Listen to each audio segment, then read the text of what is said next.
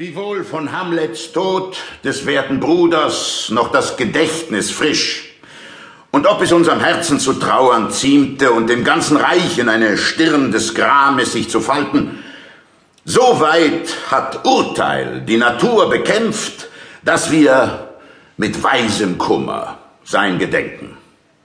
Wir haben also unsere Weilandschwester, jetzt unsere Königin, die hohe Witwe mit unterdrückter Freude, sozusagen mit einem heitern, einem nassen Aug, mit Leichenjubel und mit Hochzeitsklage zur Ehe genommen. Hab für alles Dank. Und nun, Laertes, sagt, was bringt ihr uns? Ihr nanntet ein Gesuch. Was ist, Laertes?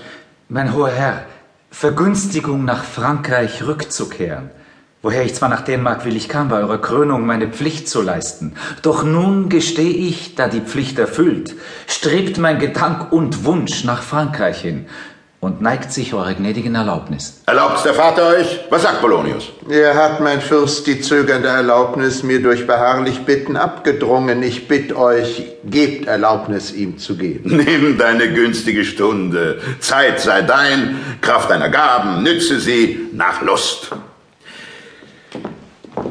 Doch nun, mein Vetter Hamlet und mein Sohn, wie? Hängen stets noch Wolken über euch? Nicht doch, mein Fürst. Ich habe zu viel Sonne. Wirf, guter Hamlet, ab die nächt'ge Farbe und lass dein Aug als Freund auf Dänemark sehen. Such nicht beständig mit gesenkten Wimpern nach deinem edlen Vater in dem Staub. Du weißt, es ist gemein. Was lebt, muss sterben und Ewiges nach der Zeitlichkeit erwerben. Ja, gnädige Frau, es ist gemein. Nun wohl, weswegen scheint es so besonders dir? Scheint, gnädige Frau? Nein, ist. Mir gilt kein Scheint.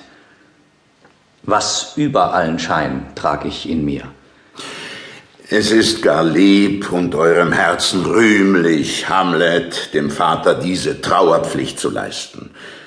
Doch wisst, auch eurem Vater starb ein Vater dem seiner. Und der Nachgelassene soll nach kindlicher Verpflichtung einige Zeit die Leichentrauer halten.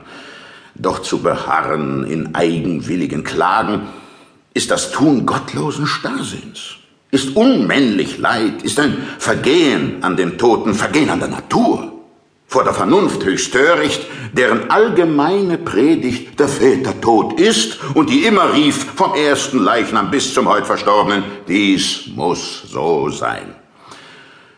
Wir bitten, werft zu Boden dies unfruchtbare Leid und denkt von uns als einem Vater.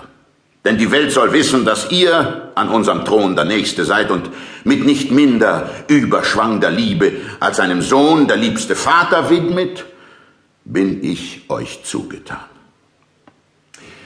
Was eure Rückkehr zur Hohen Schule in Wittenberg betrifft, so widerspricht sie höchlich unserem Wunsch und wir ersuchen euch, beliebt zu bleiben, hier in dem milden Scheine unsers Augs als unser erster Hofmann, Vetter, Sohn.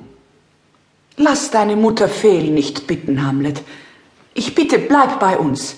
Geh nicht nach Wittenberg. Ich will euch gern gehorchen, gnädige Frau. Wohl, das ist eine liebe, schöne Antwort. Seid wie wir selbst in Dänemark. Kommt, Gemahlin. Oh, schmölze doch dies allzu feste Fleisch, zerging und löst in einen Tau sich auf. Oder hätte nicht der Ewige sein Gebot gerichtet gegen Selbstmord?